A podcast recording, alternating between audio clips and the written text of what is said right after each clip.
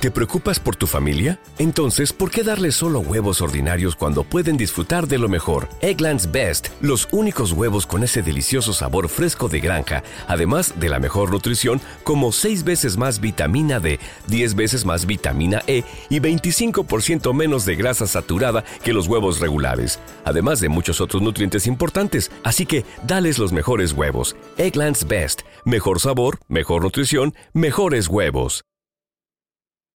Algunas escenas de este programa han sido recreadas. ¡Arriba las manos! ¡Vamos!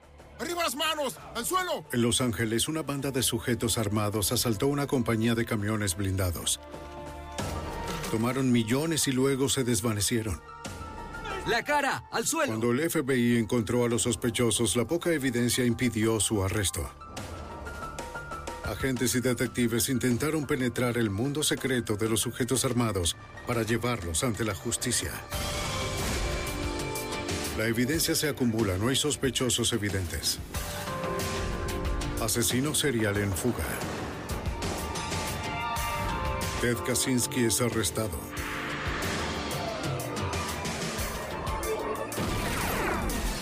Fugitivo a un prófugo.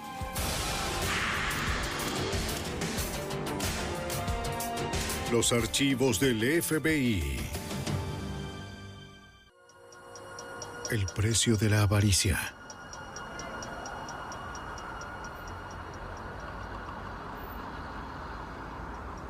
El distrito de Warehouse de Los Ángeles es una zona dura y sombría de la ciudad.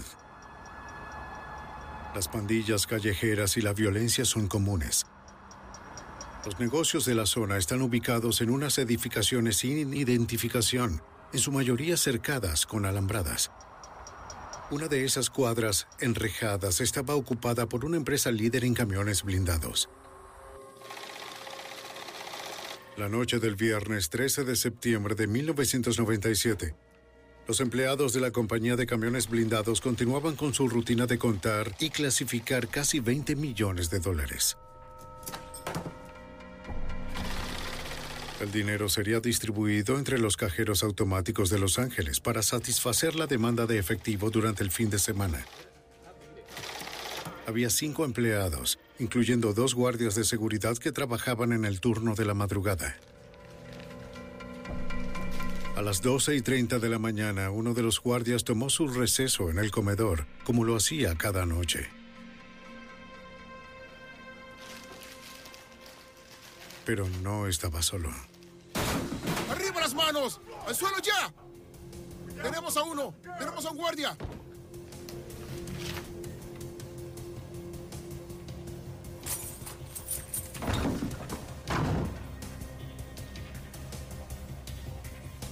Cinco hombres armados sometieron al guardia en segundos.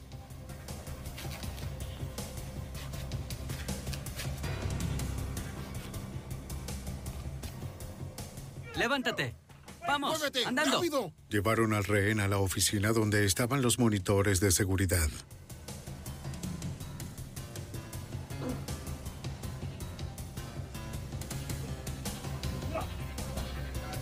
¡No te muevas! La cinta. ¡Alto! ¡Al En ese momento entró el segundo guardia, listo para irse a casa. Desarmado y sin el uniforme, no ofreció resistencia. ¡Vamos!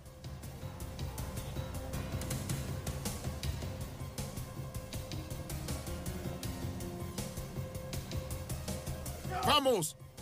Cuatro de los asaltantes se dirigieron hacia la bóveda del efectivo. El quinto se mantuvo apuntando al guardia y vigiló las cámaras de seguridad. Los empleados en el área de la bóveda no estaban al tanto de que el edificio se encontraba bajo asedio.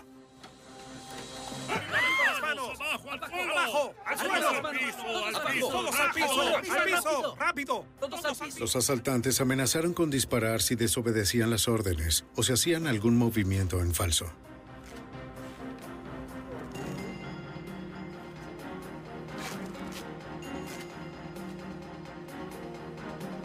Los ladrones ahora tenían acceso directo a la bóveda y sus 20 millones de dólares. ¡La cara! ¡Suelo! ¡La cara al suelo! ¡Baja la cabeza o dispara! Uno de los sujetos parecía estar al mando, pues era quien daba las órdenes a sus cómplices. No, no toques eso. Mueve el contenedor hasta aquí, aquí mismo. Número 5, todo de acuerdo al plan. Número 6. También llevaba un dispositivo de audio para comunicarse con los que se encontraban en algún lugar más allá de la bóveda. No utilizaba nombres mientras comandaba al resto, solo un número código. Los ladrones resultaron muy eficientes sin desperdiciar ni un segundo. En menos de 10 minutos trasladaron millones a la zona de carga. Pásenlo por ahí. Bien.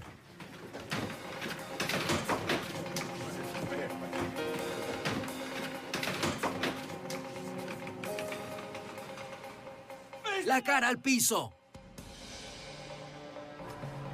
Número 6, adelante, estamos listos. En la recepción, los sujetos armados se llevaron de un escritorio una grabadora de video de Cuidado vigilancia. con las manos. ¡Ah!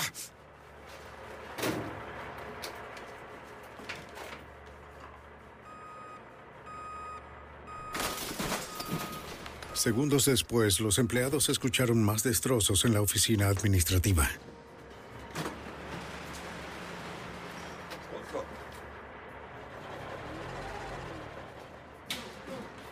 ¡La cara al suelo!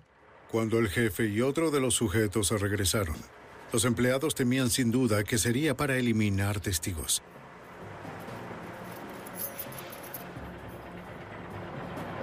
Pero los asaltantes solo se llevaron las llaves de la camioneta del gerente de la bóveda.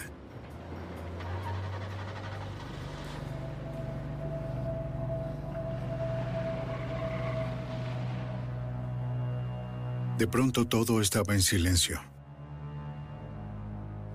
Creyendo que los sujetos se habían ido, los guardias se arriesgaron a liberarse ellos mismos. Johnson, te ayudo en un momento. Llamaron al 911. De inmediato enviaron a los oficiales de la policía de Los Ángeles al lugar. Resistan un poco.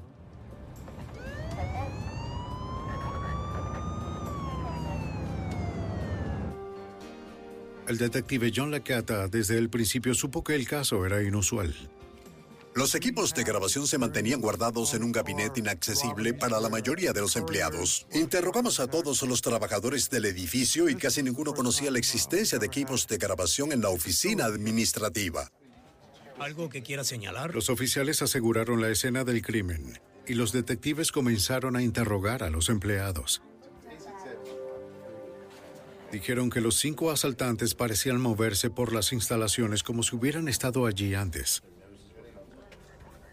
No los vieron salir, pero sí oyeron un camión de motor diésel entrando y saliendo de la zona de carga. Haber... Un sexto asaltante podría estar al volante. Una de las empleadas creyó haber reconocido la voz de uno de ellos como la de un ex conductor de la compañía. Mm, su voz. Estaba dispuesta a ir a la estación de policía en la mañana para identificarlo entre una serie de fotos de otros ex empleados. Su nombre, señor. Los detectives interrogaron al gerente de la bóveda a quien le habían robado las llaves y su camioneta personal. Sí, de mi camioneta. Se preguntaban por qué solo tomaron sus llaves y no las de otro empleado. El gerente mencionó que estacionaba en el mismo lugar todas las noches. Ninguno de los sospechosos le preguntó cómo lucía el vehículo. Esto nos hizo sospechar que quien se hubiera llevado las llaves y el vehículo lo conocía a él y su camioneta. ¿Vio usted al El gerente concordó en que una de las voces le resultaba familiar, pero no podía decir un nombre en particular. Dijo que los contactaría en caso de que lo recordara. Los expertos forenses tomaron impresiones de las cerraduras de las puertas de las instalaciones. En un principio el daño sugería que los ladrones habían empleado cierta fuerza para poder entrar. Pero un análisis posterior de los expertos en el laboratorio de la policía demostró lo contrario. Era cierto que había algún daño en los mecanismos de las cerraduras, pero no era tan grande como para que no pudieran abrirse sin una llave. Creían que el asaltante usó una llave, y luego aparentaron una entrada forzada. Los funcionarios de la compañía estimaron que la pérdida era insólita, 18,9 millones de dólares. Los ladrones sabían qué podían llevarse y qué dejar. Se llevaron todos los contenedores que contenían enormes cantidades de billetes en efectivo de alta denominación. No se llevaron aquellos que no tenían la cinta sellada ni los cheques de caja. Esto sugería que los asaltantes sabían cómo se almacenaba el dinero en la compañía. Al parecer, los ladrones también sabían dónde estaban instaladas las cámaras de seguridad. Incluso el equipo de respaldo escondido en un gabinete cerrado con llave en la oficina. Los tres empleados. ¿Solo tres? Sí. Los empleados oyeron cómo los asaltantes destruían la cerradura para obtener la grabadora de video de respaldo. Mary Atkins. Los equipos de grabación se mantenían guardados en un gabinete inaccesible para la mayoría de los empleados. Interrogamos a todos los trabajadores del edificio y casi ninguno conocía la existencia de equipos de grabación en la oficina administrativa. Los investigadores revisaron la zona de carga en busca de cualquier evidencia como huellas de calzado, de neumáticos o fibras de ropa. No encontraron ninguna. Pero sí descubrieron lo que parecía ser parte del faro roto de un camión o de la mica que lo recubre. Hablé personalmente con el encargado de mantenimiento que limpió las instalaciones temprano esa mañana y me aseguró que la mica del faro la habían dejado ahí en algún momento de la noche, así que asumimos que quizás era del vehículo de los sospechosos. No teníamos muchas pistas sobre qué tipo de vehículo era, que no fuera otra que la mica del faro recuperada. Tampoco sabíamos si era una pieza común que sacaban de camiones u otros vehículos.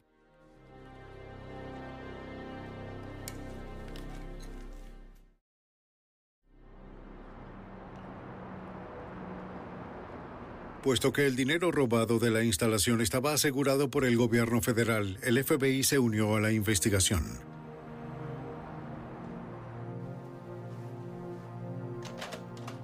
El agente especial John McCarran de la oficina de campo del FBI de Los Ángeles revisó un video sobre la escena del crimen realizado por la policía de Los Ángeles que detallaba la secuencia de las acciones de los asaltantes durante el robo. Y los trajeron a esta habitación, aquí.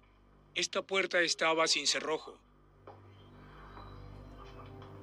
Acostaron a ambas víctimas en el piso y también les quitaron las llaves. Una vez que hicieron esto, Los cinco sujetos armados habían logrado el más grande robo de dinero en efectivo en la historia de Estados Unidos. El agente. McCarran esperaba que el público pudiera ayudar a encontrarlos. Los medios ofrecieron descripciones generales de los sujetos que cometieron el atraco en cuanto a peso, altura, vestimenta y al hecho de que todos ellos estaban armados y de que había una recompensa sustancial en aquel momento. La fiscal federal adjunta Alka Seigar esperaba que la vaga descripción fuera suficiente como para generar alguna pista. Las víctimas creían que los asaltantes eran afroamericanos por el color de piel que vieron hacia la parte de los ojos en las máscaras. Am, también dijeron que uno de ellos parecía tener un tono de piel más claro, como de una persona hispánica. No pudieron ver el rostro de ninguno. Pero habían oído voces. Dígame. En el Departamento de Policía de Los Ángeles le mostraron una serie de fotos a una de las empleadas. Por favor, trate de identificarlo. Está bien. Tómese su tiempo. De acuerdo. Ella creía haber reconocido la voz de uno de los asaltantes. Tómese su tiempo, señora. Ahora intentaba hacer coincidir la voz que había escuchado con un rostro específico. La serie de fotos era una mezcla entre policías, conductores de camiones blindados y guardias de seguridad.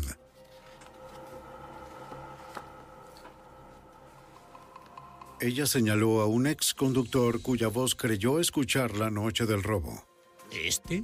Sí, el de los lentes. Los agentes descubrieron que el sujeto se había ido de Los Ángeles hacía poco rumbo a Nueva Orleans.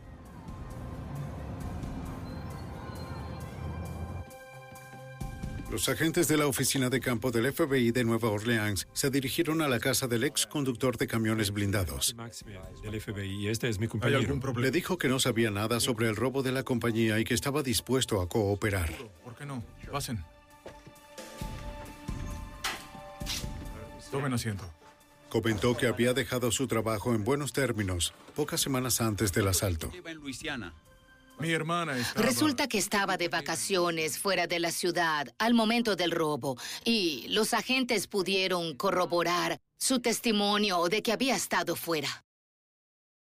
Muchas gracias. La noche del robo en Los Ángeles, el sujeto estaba a 3.000 kilómetros de distancia en Luisiana.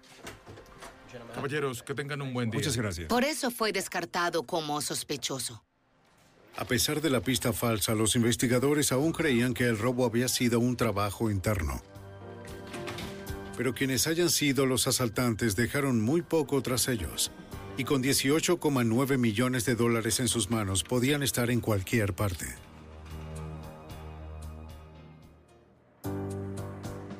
En septiembre de 1997, el FBI y la policía de Los Ángeles no habían podido identificar a ninguno de los seis enmascarados que sustrajeron de una empresa de camiones blindados casi 19 millones de dólares.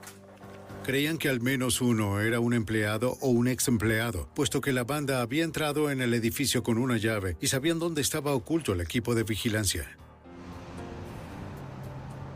Usted mencionó en la escena del crimen que... En un segundo interrogatorio, el gerente de la bóveda de guardia, durante el asalto, reconoció la voz del líder de la banda.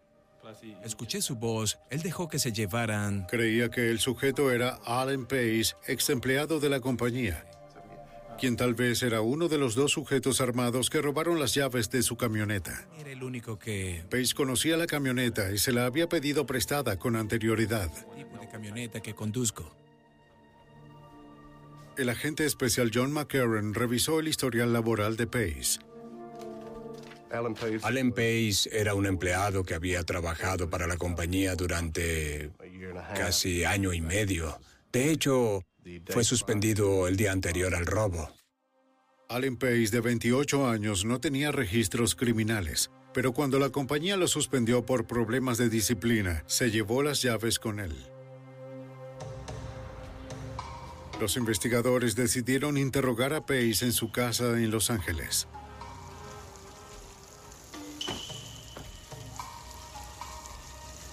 Allen Pace, somos agentes. Pace les dijo que supo sobre el robo por las noticias, pero les aseguró a los agentes que no tenía nada que ver con el asunto.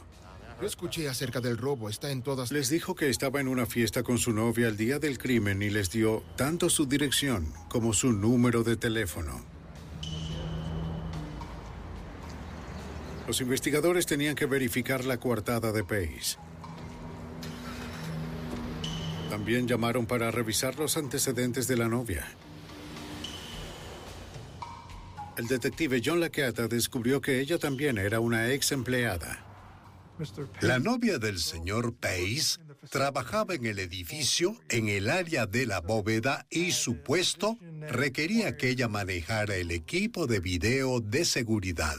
La habían despedido cuatro semanas antes del robo. Pace. Los investigadores le preguntaron a la novia de Pace acerca de la noche del robo. Ella confirmó que esa noche Pace y varios de sus amigos estuvieron en una fiesta hasta la madrugada en Long Beach. Estuvo con Pace en la fiesta hasta las primeras horas de la mañana del día siguiente.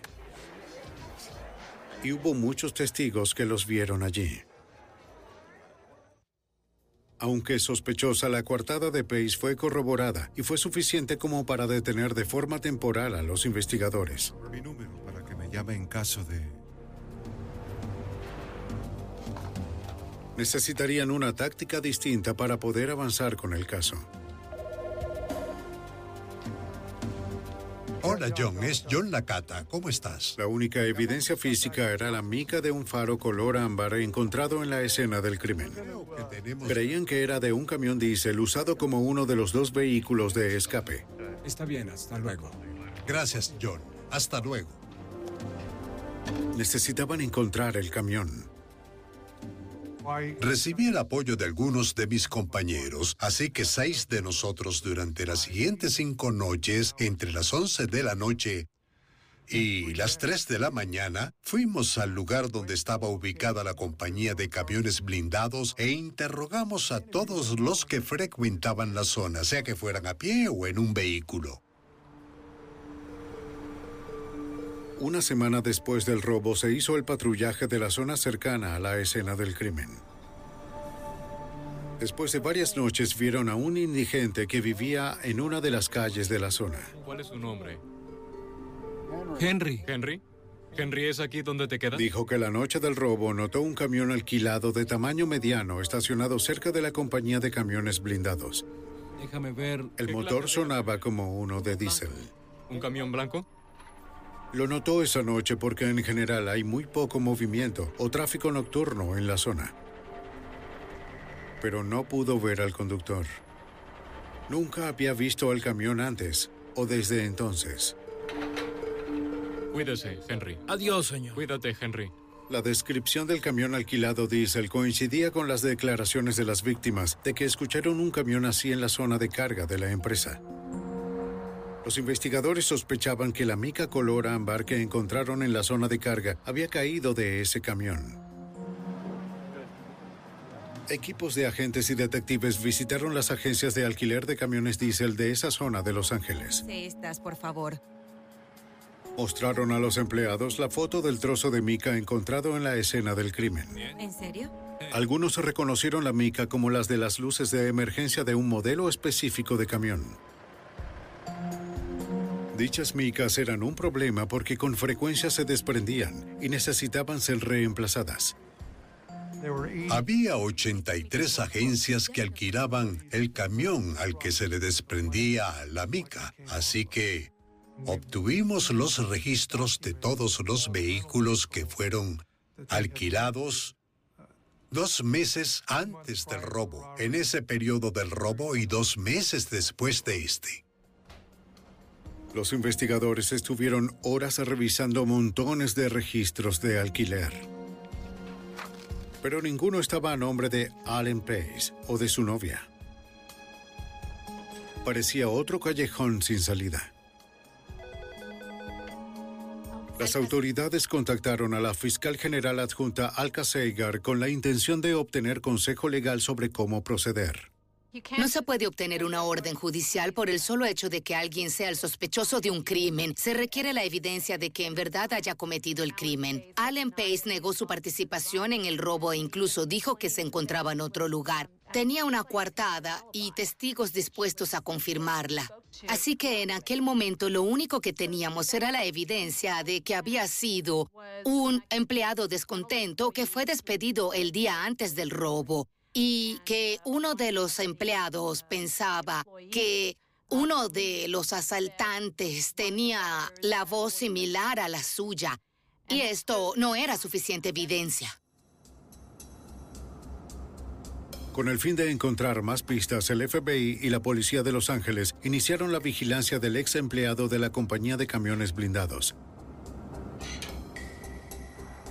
Si Pace estaba involucrado en el robo multimillonario, lo más probable sería que mostrara alguna señal de su riqueza recién adquirida. Comenzamos a vigilar al señor Pace, quien no parecía estar viviendo más allá de sus posibilidades. No parecía estar gastando mucho dinero, ni parecía tener mucho dinero en efectivo a su disposición. Nada implicaba al señor Pace con el robo, más allá de la evidencia circunstancial que ya tenían. En el transcurso de los meses hubo muy poco movimiento en el caso. La recompensa para alguna información que condujera a la captura ahora ascendía a 250 mil dólares.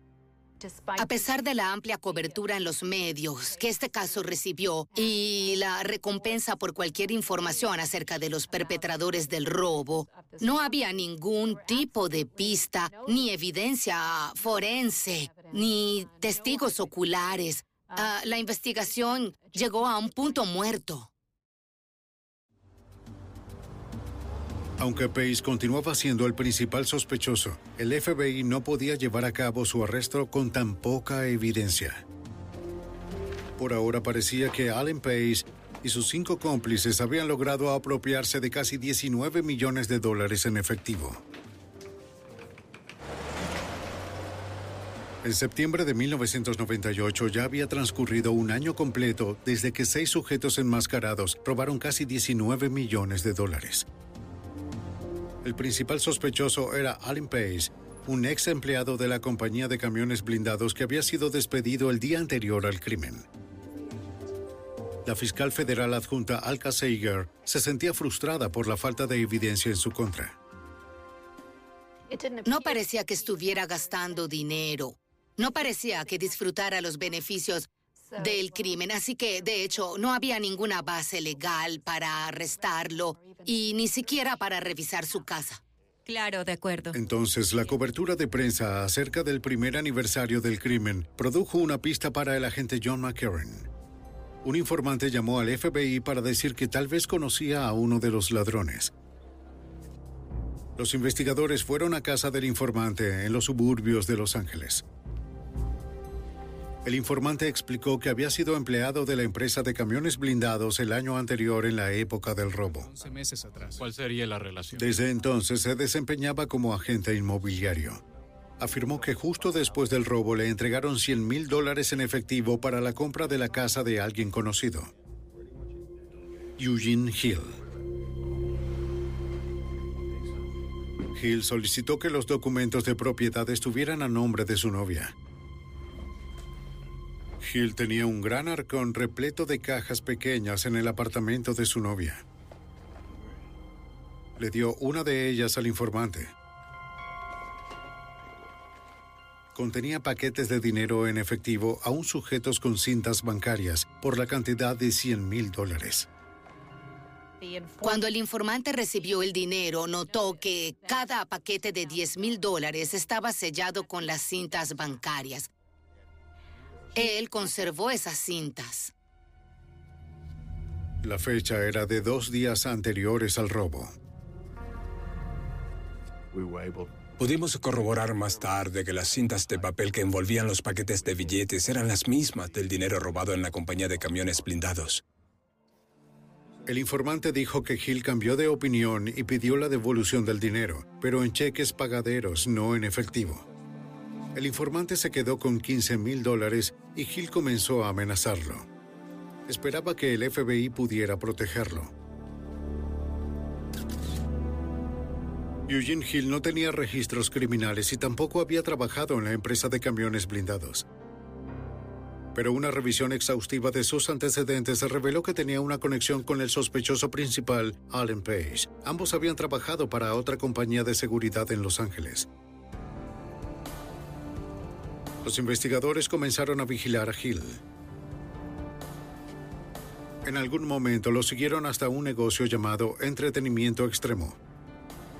La compañía se anunciaba como un servicio de entretenimiento que ofrecía de todo, desde juegos para niños hasta bailarinas exóticas.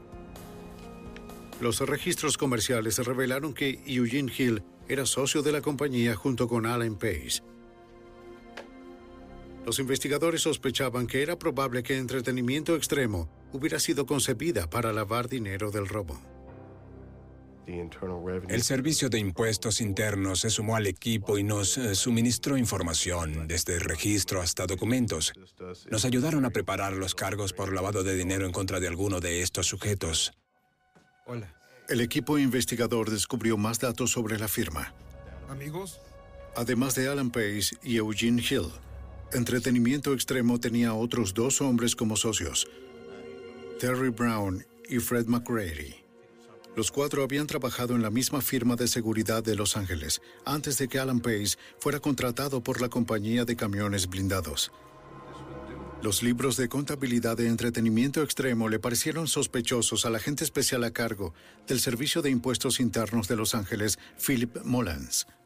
Había cuatro sospechosos de robo involucrados en entretenimiento extremo. La compañía en realidad no generaba muchos ingresos, pero contaba con gran cantidad de efectivo que se movía desde el mismo negocio a cuentas bancarias. Asimismo, se pagaba mucho dinero en salarios.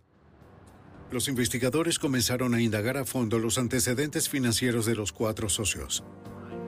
Obtuvieron sus estados de cuenta bancarios, los informes de las tarjetas de crédito y las declaraciones de impuestos. En los registros bancarios personales de Eugene Hill, encontraron que el sospechoso tenía una segunda fuente de ingresos. Una de las cosas que descubrimos fueron los depósitos en cheques provenientes de una compañía llamada Rainforest, de la cual nunca habíamos oído hablar. No teníamos idea de qué clase de compañía era y por eso revisamos sus registros bancarios. Encontramos que además de emitir cheques mensuales a nombre de Eugene Hill, Rainforest también emitía cheques para alguien llamado Thomas Johnson. Al igual que Hill, el cargo de Thomas Johnson dentro de Rainforest era el de consultor. No quedaba claro qué tipo de consultores eran ambos. Rainforest era una compañía dedicada al desarrollo de nuevas tecnologías de reciclaje. Johnson y Hill habían invertido en ella dos millones de dólares hasta el momento. La inversión en una compañía legítima era un clásico esquema de lavado de dinero. Si tomas cierto dinero mal habido y lo inviertes en algo y luego lo ocultas, lo encubres y al final termina en algo que parece legítimo. Los investigadores esperaban que los cinco sujetos resultaran sospechosos contundentes, pero hasta el momento no había ninguna evidencia que los conectara directamente con el robo de 18,9 millones de dólares. El detective de la policía de Los Ángeles, John Lacata, y su compañero, el detective John Wong, llevaron a cabo referencias cruzadas con los nombres de los sospechosos y los registros de los camiones alquilados al momento del robo. sería muy bueno. El detective Wong hizo un descubrimiento importante. Mi compañero John Won fue quien encontró el contrato de alquiler de uno de los sospechosos. Eugene Hill, quien alquiló el vehículo antes del robo. El camión que se utilizó aquella noche y que fue devuelto justo después del robo.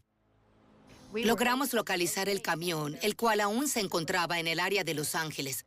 Nos llevamos al camión y le retiramos el faro para enviarlo al laboratorio forense del FBI y así poder compararlo con la mica que habíamos encontrado en la zona de carga. Necesitaban saber si la mica ámbar se había caído de ese camión en particular. Mientras esperaban los resultados del laboratorio, se investigó a fondo al sospechoso Thomas Johnson. Johnson vivía en una casa lujosa de un vecindario exclusivo de Las Vegas. El Servicio de Impuestos Internos se encargó de la vigilancia de su residencia y durante ese periodo, su novia de aquel momento fue identificada. Los agentes emitieron una alerta con el nombre de la novia. Si la policía de Las Vegas llegaba a toparse con ella, debían llamar a Los Ángeles.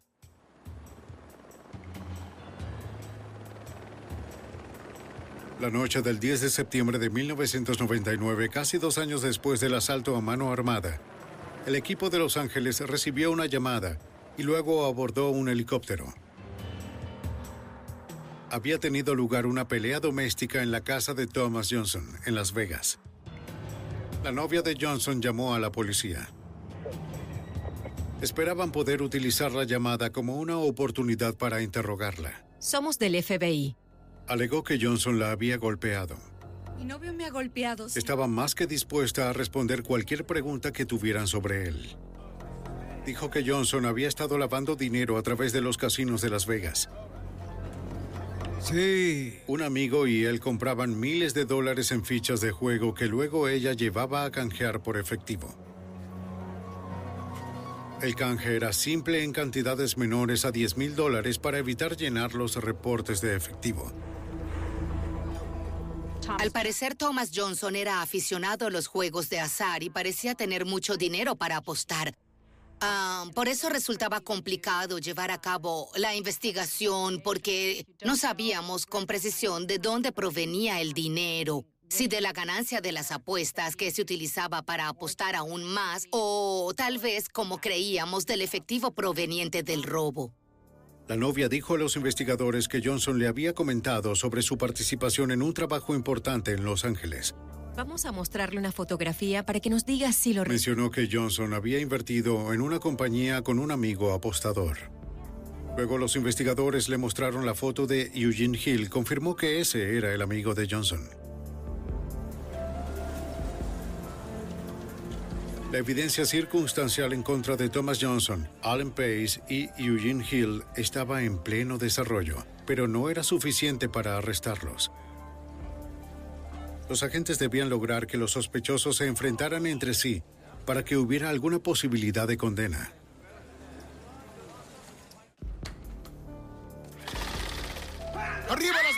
Suelo ahora! Dos años después de que seis sujetos enmascarados robaran 18,9 millones de dólares en una compañía de camiones blindados, el FBI, el Servicio de Impuestos y la Policía de Los Ángeles reunieron suficiente evidencia circunstancial en contra de cinco sospechosos. Sin embargo, no tenían nada que vincular a los sujetos con el crimen.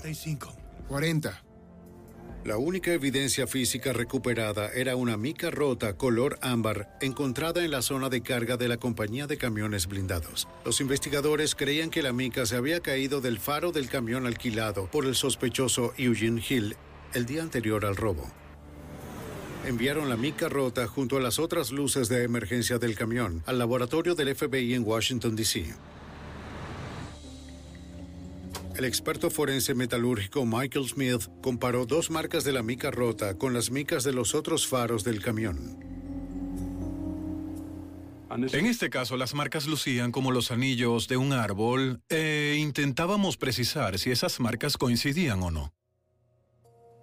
Usando un microscopio de comparación de alta potencia se logró una coincidencia exacta. La misma herramienta se utilizó en todas las micas en la misma sesión de trabajo, lo cual indicaba que lo más probable era que la mica rota perteneciera al camión alquilado por Hill. Los resultados forenses eran contundentes, pero no demostraban en definitiva que Eugene Hill o los otros cuatro sospechosos hubieran estado en el camión el día del robo. La fiscal federal adjunta Alka Sager necesitaba una evidencia más sólida antes de autorizar los arrestos. Esperaba que la novia de Hill la proporcionara. Habíamos identificado dos de sus amigas que parecían haber gastado no gran cantidad, pero sí mucho efectivo. Eh, aproximadamente dos años después del robo, habíamos llegado al punto en que necesitábamos contactar a las mujeres relacionadas con Eugene Hill. Necesitaremos su cooperación. Preocupada por la posibilidad de que se presentaran cargos en su contra, una de las amigas de Hill habló, diciendo a los investigadores lo que sabía. Indicó que después de la fecha del robo, Hill de repente tenía gran cantidad de dinero en efectivo. Mencionó que lo guardó en dos arcones repletos de cajas con dinero en efectivo en su apartamento. Ella y un amigo lo ayudaron a contarlo y ordenarlo. Eran miles. Hill mencionó que antes de empezar a gastar los billetes, tenían que lucir gastados. Por eso los lavó. Con frecuencia, Thomas Johnson formaba parte de la operación. Ella dijo que iban a Las Vegas donde compraban fichas de juego que luego cambiaban por nuevo efectivo. Su historia corroboraba la declaración previa dada por la novia de Johnson.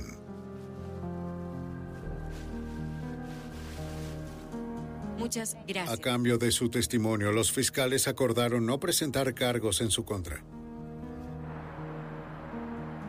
Poco después, los agentes del FBI y los detectives de la Policía de Los Ángeles interrogaron a la hermana de Eugene Hill. Tenían algunas preguntas que hacerle con respecto a las cuentas bancarias que el Servicio de Impuestos había descubierto. Pudimos obtener sus registros y determinar que ella tenía varias cuentas en forma de fideicomiso para Eugene Hill. Estos registros indicaban que había cierta cantidad de depósitos en efectivo no justificados, además de cheques que se habían emitido para la adquisición de motocicletas y autos, además de otros bienes de consumo. Por eso ahora teníamos indicios de que Eugene Hill tal vez estaba gastando un dinero cuya procedencia en realidad no podía justificar. Ella accedió a hablar con los investigadores, pero dijo que primero necesitaba hacer una llamada telefónica. Tómese su tiempo. Se alejó y al parecer enviaba un mensaje al localizador de alguien.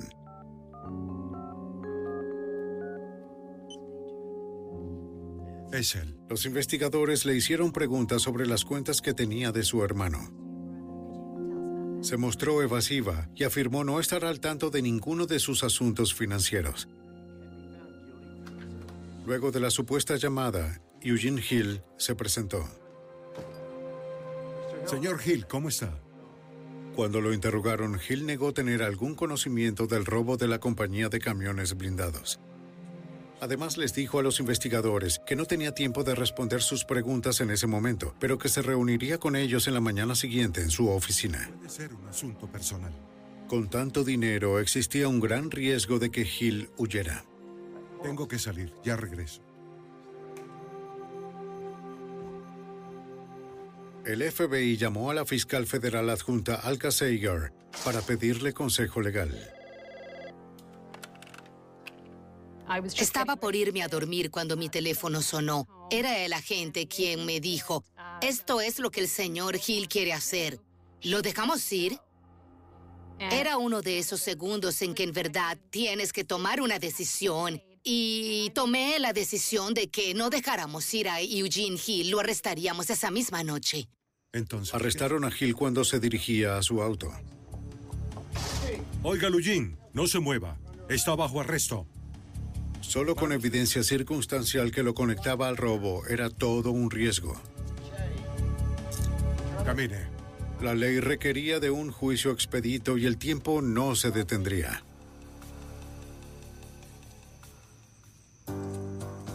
El 23 de septiembre de 1999, el FBI arrestó a Eugene Hill, uno de los cinco sujetos sospechosos del robo a una compañía de camiones blindados. La fiscal federal adjunta Alka Seiger tomó la decisión de arrestar a Hill, a pesar de contar solamente con evidencia circunstancial que lo vinculara al crimen. Al dejar ir a Hill, existía el peligro real de que alertara a los demás sobre la investigación. Dada la cantidad de dinero que fue robado en el asalto, resultaba evidente que los ladrones dispondrían de los medios necesarios para huir a donde quisieran. Y creí que no podíamos tomar ese riesgo. Esta es la casa de Hill y queremos que... La búsqueda en la casa de Hill no arrojó evidencia sólida que lo relacionara con el robo. Pero los investigadores descubrieron registros financieros que demostraban que Hill había adquirido bienes raíces a nombre de otras personas. El principal sospechoso, Allen Pace, también figuraba en los registros de Hill por haber comprado inmuebles a nombre de otros. Al fin, el agente del Servicio de Impuestos, Philip Mullams, contaba con pistas que involucraban a Pace. Esto fue muy significativo en el sentido de que había más de un millón de dólares en bienes raíces comprados para Allen Pace, quien no contaba con una fuente legítima de ingresos para realizar esas compras. Si resultaba culpable, Eugene Hill enfrentaría hasta 40 años tras las rejas. Esperando aligerar su sentencia, confesó y prometió contarle a la policía todo lo que sabía. Dijo que Allen Pace lo reclutó junto a otros tres sujetos para el asalto. Estaba listo para actuar. Allen Pace le dijo que ya había hablado con Terry Brown y Freddie McCreary, quienes estaban listos para hacer el trabajo, que quería que Eugene Hill formara parte del equipo junto a otro sujeto más. Por eso Eugene Hill contactó a Thomas Johnson, quien aceptó participar. En este punto trazaron el plan. Estas son las instalaciones. Hill confirmó que Pace fue quien planeó el asalto y era el líder de la banda. Es una palanca para sacarlo, ¿entiendes? Hill conocía a los sujetos excepto al sexto, quien era un amigo personal de Pace. Sí, de las grabadoras de video hay dos. Pace mencionó a los otros que su plan podría mantenerlos para toda la vida. Cinco o seis empleados como mucho. Allen Pace les dijo que llevarían a cabo el robo el viernes por la noche, cuando muy pocos empleados estarían trabajando. Mencionó que sabía justo dónde estaban y que no ofrecerían ninguna resistencia, que no tendrían problema alguno. Solo los atarían, eh, tomarían el dinero y saldrían del sitio en media hora. Cumpliendo las órdenes, Hill rentó un camión diésel el mismo día del robo y se reunió con la banda en una fiesta de Long Beach. Y poco antes de la medianoche dejaron la fiesta uno por uno. ¿Tuvieron algún otro encuentro? Condujeron hasta el distrito Warehouse y una vez allí cinco de ellos se fueron a pie hasta la compañía de camiones blindados. Durante el robo, uno de los sujetos se quedó en el camión, a unas cuantas cuadras del lugar esperando la llamada para acercarse. Cuando el camión llegó, lo cargaron. Pay sabía cómo desmantelar el equipo de vigilancia. Luego transportaron el dinero a una unidad del depósito rentado por Thomas Johnson, donde permaneció por dos semanas. Cuatro asaltantes huyeron en el camión alquilado. Eugene Hill y Alan Pace se fueron en la camioneta del gerente de la bóveda ya que Pace sabía dónde la estacionaba en las noches. Los seis hombres se deshicieron de las armas y de los equipos de video. Se cambiaron la ropa y volvieron a la fiesta como si nada hubiera sucedido. En el tiempo que les tomó a otros en la fiesta beber varias cervezas, los sospechosos cometieron el asalto a mano armada más grande en la historia de los Estados Unidos. Thomas Johnson, Fred McCready. Los investigadores necesitaban corroborar el relato de Eugene Hill. Tanto el agente especial del FBI, John McCarran, como su equipo creían que Thomas Johnson sería el próximo en ser arrestado. Los agentes de nuestra oficina de campo de Las Vegas estaban a cargo de la vigilancia de Thomas Johnson y sabíamos con exactitud dónde estaba. Lo seguimos hasta uno de los casinos. Los agentes siguieron a Johnson mientras visitaba varios casinos. No sabían si el sospechoso estaba armado. Para llevar a cabo un arresto seguro necesitaban aislar a Johnson afuera y lejos de la multitud del casino. Le pidieron a uno de los guardias de seguridad del casino que lo engañara.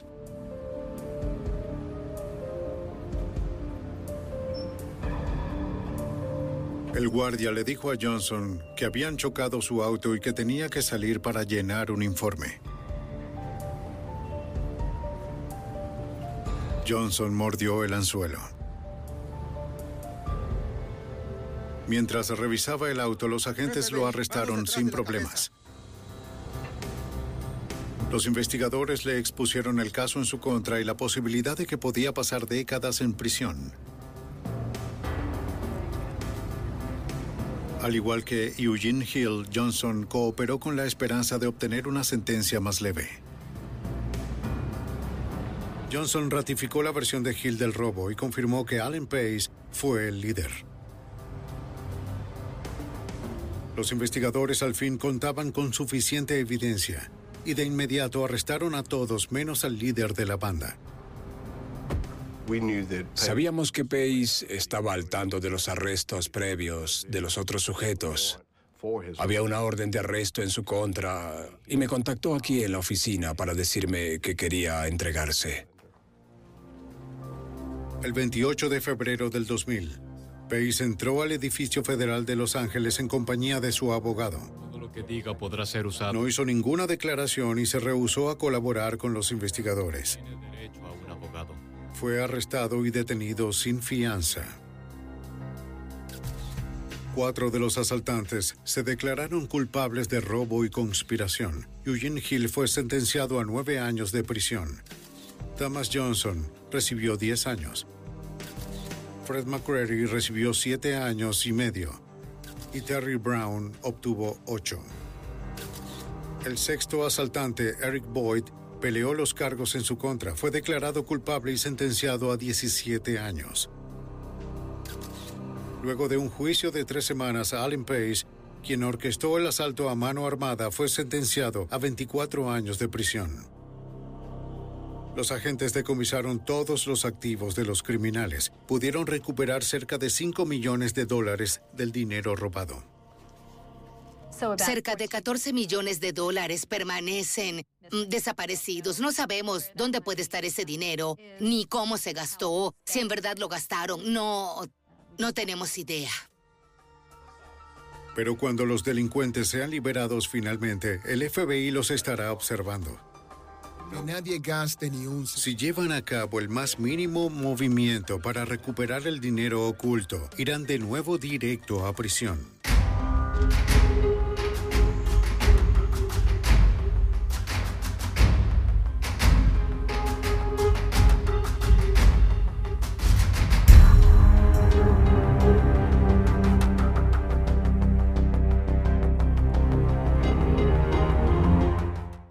¿No se merece tu familia lo mejor? Entonces, ¿por qué no los mejores huevos? Ahora, Egglands Best están disponibles en deliciosas opciones. Huevos clásicos, de gallina libre de jaula y orgánicos de Egglands, que ofrecen un sabor más delicioso y fresco de granja que le encantará a tu familia. En comparación con los huevos ordinarios, Egglands Best contiene la mejor nutrición como 6 veces más vitamina D, 10 veces más vitamina E y el doble de omega 3 y B12. Solo Egglands Best. Mejor sabor, mejor nutrición, mejores huevos. Visita egglandsbest.com para más información. Everybody in your crew identifies as either Big Mac Burger, McNuggets, or McCrispy Sandwich. But you're the filet fish Sandwich all day. That crispy fish, that savory tartar sauce, that melty cheese, that pillowy bun. Yeah, you get it. Every time. And if you love the filet of fish, right now you can catch two of the classics you love for just $6. Limited time only. Price and participation may vary. Cannot be combined with any other offer. Single item at regular price. Ba da ba ba ba.